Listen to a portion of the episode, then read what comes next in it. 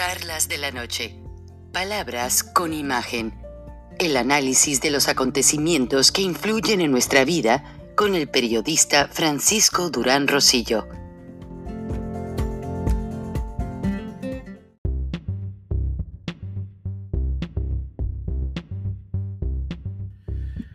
El Wall Street Journal, periódico muy prestigiado, que perteneció a Dow Jones, el índice Dow Jones de Wall Street, y posteriormente se lo vendió a la cadena Fox News Corporation. Publica una editorial en la que dice que se sabe que Andrés Manuel López Obrador, mejor conocido como AMLO, se enfurece cuando los críticos lo comparan con el fallecido Hugo Chávez pero los paralelos entre el espíritu del gobierno de dos años de López Obrador y el del hombre fuerte venezolano han sido pues eh, bastante parecidos, a grado tal que no los podemos ignorar, de acuerdo a la editorial. Dice que Morena, el partido de López Obrador, lanzó un esfuerzo en el Senado mexicano en diciembre para apoderarse de la autonomía de nada más y nada menos que del Banco Central, o sea, el Banco de México. Y la Cámara Baja y la Cámara de Diputados discutirá esta ley esta semana. El presidente parece estar retrocediendo en la idea, pero es así que solo hay una retirada táctica que fue el haberse declarado enfermo, de acuerdo a lo que da a entender el editorial, para que en ese inter sus diputados y senadores, porque son mayoría en ambas cámaras de Morena, pasen esa ley. Y AMLO tendrá ya la cuarta transformación en sus manos con poder tal de poder manipular todos los dólares del país a través del Banco de México, ya tiene los fideicomisos, todo el dinero del gobierno. Y así, poco a poco, fue logrando apoderarse y manipular la Corte Suprema, el Instituto Nacional Electoral, el ejército y tiene a todos bajo su mando. Créalo o no, tal como lo hizo Hugo Chávez porque Hugo Chávez expropiaba edificios, casas, ranchos, terrenos, tal como lo está haciendo un gobernador en Baja California Norte con un club de golf. Y así, de acuerdo a Mary Anastasia O'Grady, editorialista muy reconocida de este diario, el Wall Street Journal, se da a entender que Andrés Manuel López Obrador sigue al pie de la letra los pasos de Hugo Chávez a grado tal de que hasta tiene ya diseñado a quién dejar como sucesor en caso de que algo le pase. Buenas noches, bienvenidos a Charlas de la Noche, Palabras con Imagen. Es triste hablar de estos editoriales, que solo en los periódicos norteamericanos se puede decir la verdad sobre lo que pasa en México. Sí hay algunos medios como el periódico Reforma, el Universal, pero son contados y limitados. Por ejemplo, el financiero, pues es un periódico que realmente no está dando la información tal cual como lo acaba de hacer el Wall Street Journal. Como que el financiero está ahí eh, subordinado a la 4T al igual que el Excelsior, al igual que varios, muchos más diarios en la Ciudad de México, el, grupo Prisa. Estoy indignado con el grupo Prisa, la W Radio. Se convirtieron en mercenarios del periodismo en México y ya no están diciendo la verdad. Es triste.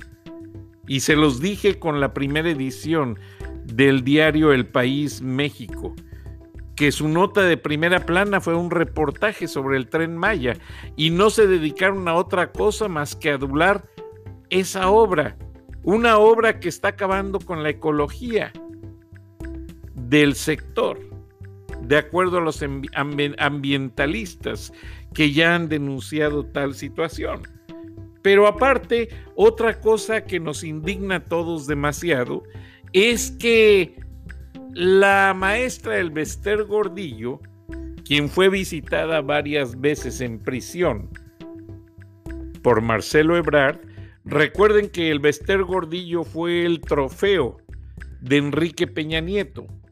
Cada presidente en los últimos tiempos agarra un trofeo ellos le llaman un trofeo a meter a la cárcel a un enemigo político para hacer sentir al pueblo que están trabajando contra la corrupción. Y el Bester Gordillo no fue la excepción. Quedó encarcelada y ahora en el gobierno de López Obrador es liberada e incluso recibe bastantes beneficios jurídicos, a grado tal de que se le está regresando parte de sus propiedades y el dinero. Muy triste porque ya la ex lideresa del magisterio ya tuvo la oportunidad de registrar su partido político, cosa inaudita que no es para creerse. Ahora, otra cosa bastante difícil es que ya se le está dando demasiada fuerza a esta mujer. Por ejemplo, ya arregló por medio de sus abogados la venta de todas las residencias de lujo que tenía o tiene todavía en San Diego, California. Pero es que las autoridades de California trabajan de esta manera. Usted tiene una propiedad en un sector que le llaman los americanos high scale, alta escala un sector lujoso donde solo gente rica vive. Entonces, si usted deja de vivir allí o se va abruptamente y no, no atiende la propiedad, las autoridades del condado, de la ciudad y del estado mandan gente a cortar el pasto, a pintar la propiedad, a que se vea habitada. Si no pagan los impuestos prediales, ellos de un fondo los pagan. Y cuando el dueño regresa, se hace una negociación. Ya sea que la persona pague todo lo que se le debe a las autoridades y recupere su propiedad, o que al momento de venderla, se le da una facilidad fiscal para que pague todas las deudas y automáticamente esto es lo que está haciendo el Vester Gordillo. Está pagando las deudas para recuperar el dinero de todas esas propiedades, que son bastantes millones de dólares, y con eso, de acuerdo a las investigaciones de un grupo de abogados, ella va a reinvertir ese dinero en otra parte de los Estados Unidos no se va a tomar la molestia de regresar ese dinero que no es de ella, que es del sindicato, de regresarlo a México o de regresarle al pueblo lo robado a, través de ese departamento que tiene ese nombre. No, jamás, jamás el Vester Gordillo va a hacer tal cosa. Entonces, se ríen se ríen de las autoridades. Y el gobierno de la 4T está demostrando su debilidad. Aparentemente ellos quieren gobernar, quieren dirigir, pero no. Ya el Vester Gordillo ya les tomó la medida, ya sabe por dónde y va a hacer con ellos, me refiero a López Obrador y Marcelo Ebrard, lo que hizo con Vicente Fox, lo que hizo con eh, pues varios presidentes más. Eh, desde Salinas de Gortari, esta mujer ha venido haciendo y deshaciendo con Cedillo, eh, Vicente Fox y todos los presidentes que continuaron, Calderón y todos, Enrique Peña Nieto, pues trató él de meterla a la cárcel para hacerla su trofeo político. Pero pues, ahora vaya usted a saber quién debe más penas, si Enrique Peña Nieto o el Bester Gordillo, porque aparentemente van empatados.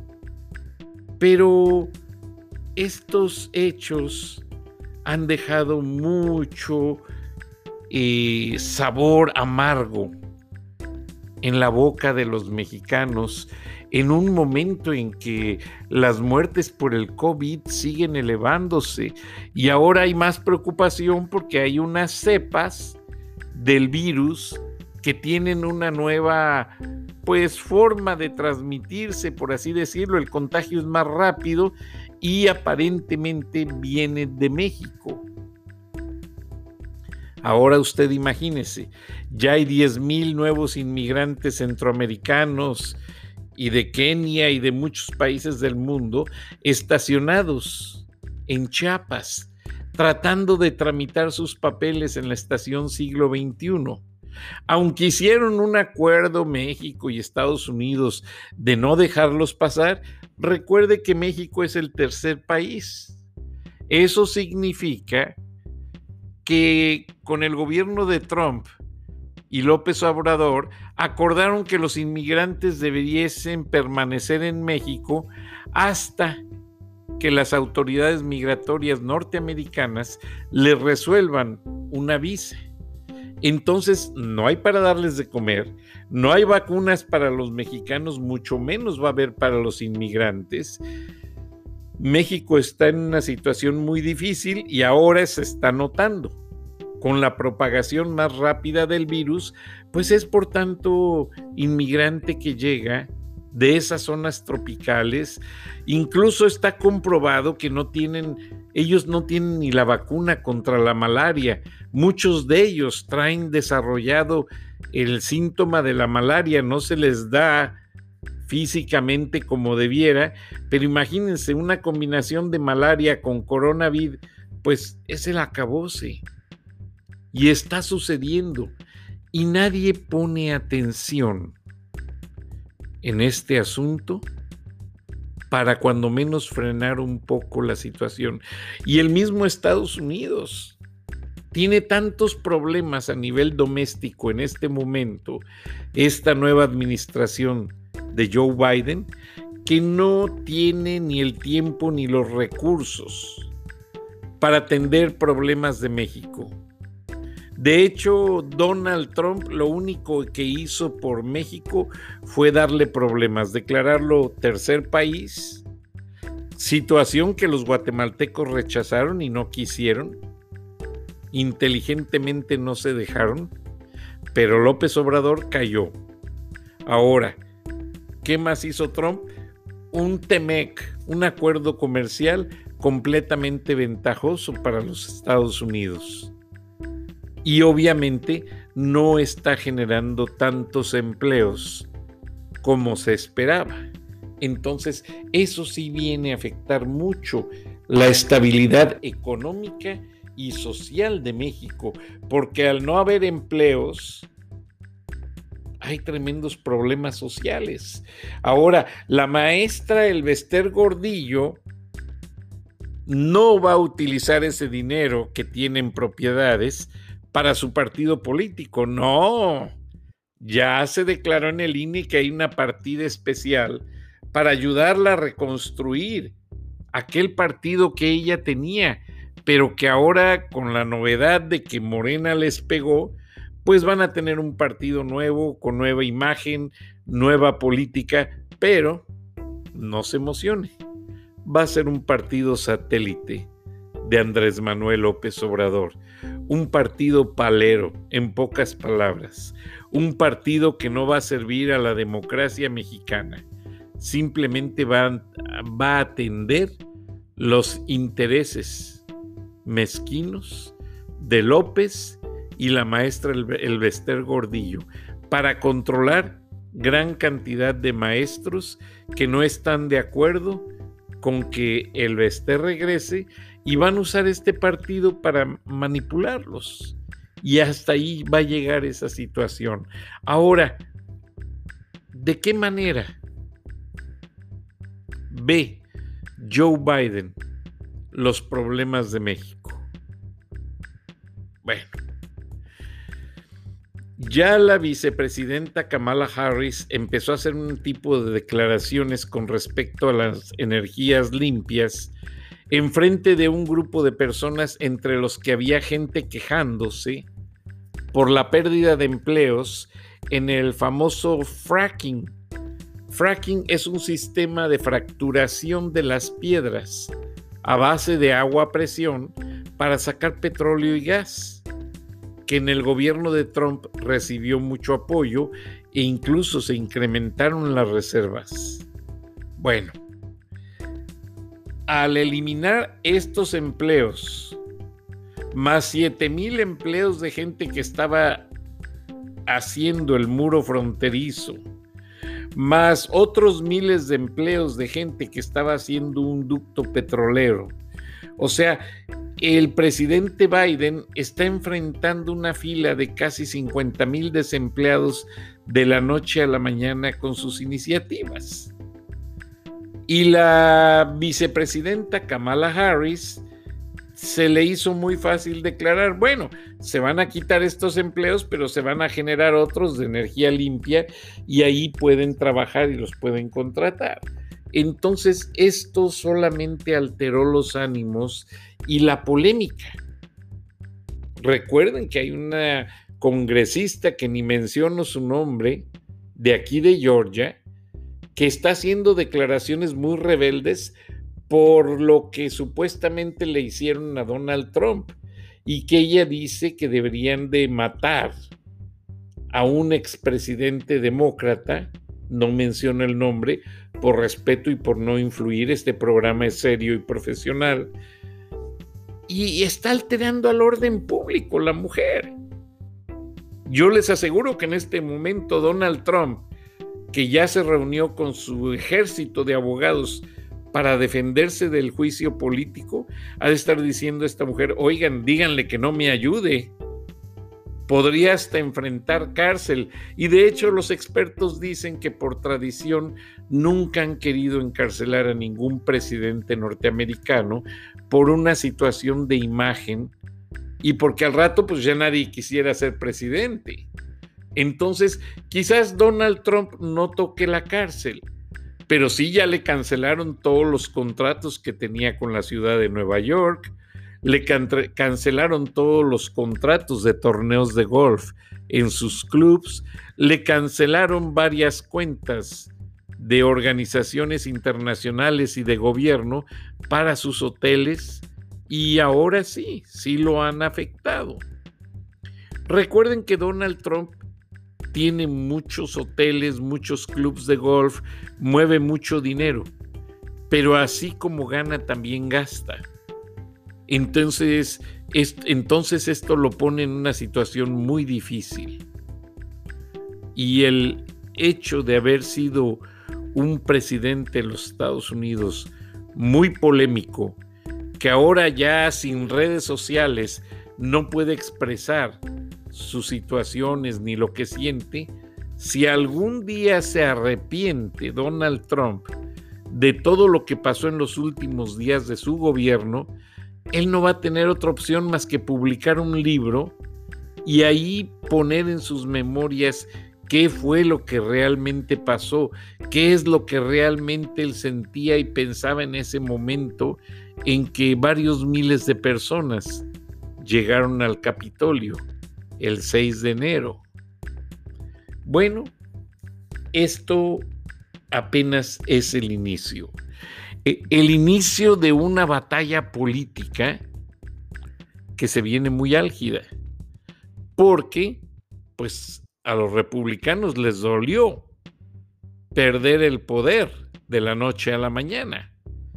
A los demócratas les dolió más estar fuera cuatro años de la Casa Blanca y pues las osadías de las declaraciones pobres en ocasiones políticamente del presidente Trump, que no tuvo la elegancia política de manejar una retórica. Todo se puede decir en política, siempre y cuando no hay que usar la agresividad. Eso es una ley fundamental. Y lamentablemente el presidente Trump usó la agresividad y ahí perdió todo el control de su retórica.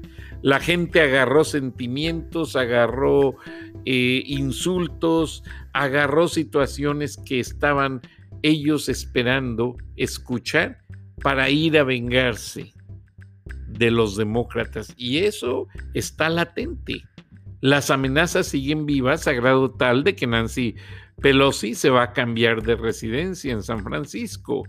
Nancy Pelosi ya tiene un ejército de hombres de seguridad que la siguen a todas partes. Así lo mismo pasa para Chuck Schumer y varios congresistas polémicamente conocidos. Ahora, yo no le deseo mal a nadie, que no lastimen a nadie, que hablen con su plataforma política, discutan. También el presidente Trump fue muy bobo. Él debió de verse alejado de esa gente de, que se le metió ahí en medio el día que dio su último discurso. Realmente son muchas cosas. Ahora, los republicanos están viendo los retos de Joe Biden y si éste no cumple lo que dice, también le van a hacer juicio político. Ya Joe Biden prometió en un mes vacunar a 100 millones de norteamericanos. Incluso hay lugares donde se trabaja día y noche. Hay lugares donde vacunan bajo las tormentas de nieve y no se detienen las actividades. Y qué bueno, porque mucha gente requerimos de esa vacuna algunas personas ya con condiciones preexistentes, otras por la edad avanzada, otras porque ejercen una profesión que están mucho en contacto con gente potencialmente, pues, siendo candidato a enfermarse o, enfermarse o a sufrir, sufrir el COVID. Toda la gente necesita estar vacunada. Ahora, se hablan mil polémicas sobre la vacuna Pfizer, sobre la de Moderna y todas. Yo le digo una cosa, las vacunas que ya aprobó la Organización Mundial de la Salud y el, Food and Drug Administration de los Estados Unidos son seguras. No hay microchips ni nanochips en las vacunas que vayan a controlar la mentalidad de las personas. Eso es falso. No hay química en las vacunas que vayan a modificar el metabolismo de la persona. Lo único que van a hacer es hacer en el sistema inmunológico más acciones para evitar que cuando llegue el virus del COVID no se desarrolle en las células. Entonces, no hay nada de qué preocuparse. Yo tuve una amplia conversación con mi médico que es egresado de Emory University, una escuela muy prestigiada de medicina, me explicó con peras y manzanas por qué me debo de vacunar y por qué no debo de dudar de esa vacuna. Y realmente salí muy satisfecho de nuestra plática. Ahora, lo que se ve venir, pues es un cuadro difícil porque las temperaturas van a bajar de aquí a marzo. Y con estos fríos tan intensos, aires muy fuertes, pues obviamente gente de la tercera edad se convierte en un foco más vulnerable al contagio. Pero vamos a obedecer las recomendaciones de Dr. Fauci, Anthony Fauci, que me da gusto que Joe Biden lo haya contratado y ahora sí se le esté dando su lugar, porque el señor tiene experiencia. Y yo respeto las opiniones de la gente con experiencia. Yo reconozco que yo no soy experto en ese tema y Anthony Fauci sí tiene mucho que decirnos a este respecto. Entonces, vamos a seguir los consejos de los expertos y vamos a dejar de, de lado las políticas. Lo mismo en México. En México ya se empezó a criticar mucho la vacuna rusa porque no tiene ninguna documentación de cómo funciona. Y pese a que la Organización Mundial de la Salud no la ha aprobado.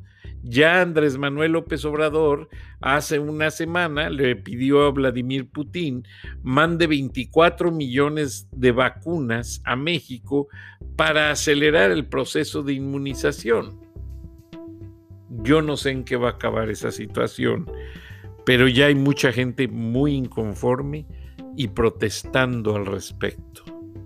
Ahora quiero dedicar los últimos cinco minutos de este programa para felicitar a una gran periodista, María Celeste Arrarás. Ella trabajó en CNN cuando se hacía el noticiero Telemundo CNN con Jorge Gestoso. Estuvo un breve tiempo porque como la chica tiene mucha personalidad, obviamente se la llevaron a Univisión y de Univisión la recontrataron en Telemundo en Miami para hacer un programa al rojo vivo.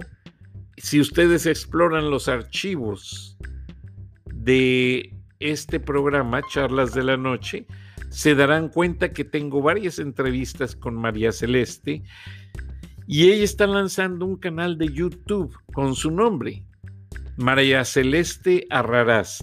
Y son entrevistas nunca antes vistas con personalidades, pero enfocadas desde un ángulo muy diverso, que no es el ángulo oficial tratando y estando bien enfocadas a encontrar la verdad. Y le deseo a María Celeste el mejor de los éxitos. De hecho, platicamos el fin de semana y me dejó una pequeña cápsula que me dio mucho gusto. Yo se lo pedí, le dije, María Celeste, te quiero hacer un promo en mi programa y me encantaría que me grabaras algo y me lo mandaras por WhatsApp. Bueno, yo creo que no pasaron ni 15 minutos, yo estaba preparando mi café, eso fue ayer domingo, y de pronto mi teléfono me da un, una alerta. Y era ya la llamada de María Celeste Arrarás con el mensaje grabando el promo que me da mucho gusto y que lo vamos a tener varios días porque realmente estoy muy contento y yo quiero que lo escuchen porque María Celeste es una gran periodista y mucha gente ha mal enfocado ese éxito para cometer ciertos comentarios y no estoy de acuerdo. Durán Rosillo eh, te saluda y los saluda a todos ustedes, su amiga María Celeste Raraz, para invitarlos a que se suscriban a mi canal de YouTube, María Celeste Raraz, tal como mi nombre, donde les informo todas las semanas eh, sobre entrevistas que tienen un tema que ayuda a mejorarnos como personas y de paso son interesantes. Las pueden encontrar en mi canal de YouTube, así que los espero. Y se suscriben gratis. Gracias María Celeste. Y yo ya estoy suscrito como seguidor porque sí, ella realmente es una persona que les hablo de su vida personal. María Celeste Herrarás, aparte de haber estudiado periodismo y ser una gran chica boricua, muy dedicada. Ella tiene organizaciones que ayudan a la gente de Puerto Rico después del huracán. Ella sin cobrar un centavo todavía dedica sus ratos libres a conseguir ropa, eh, alimentos no perecederos, dinero e incluso dinero de su propio bolsillo para estarlo mandando a las gentes mayores que todavía necesitan ayuda en Puerto Rico. Ella se dedica además a apoyar mucho las organizaciones que cuidan de los animalitos que no son atendidos y que son abandonados.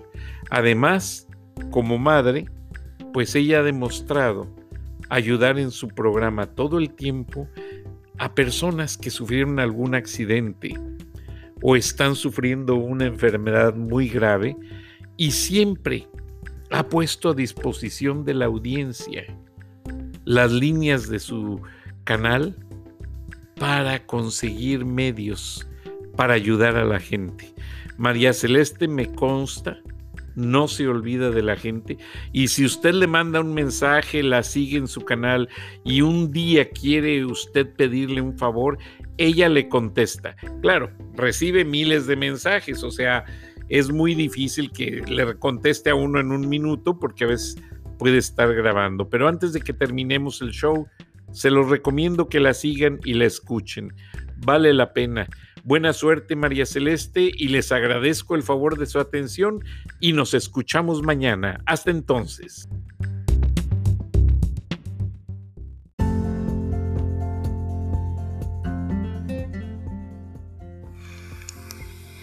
Escuchaste el análisis de la noticia, transparente como el agua, con el periodista Francisco Durán Rosillo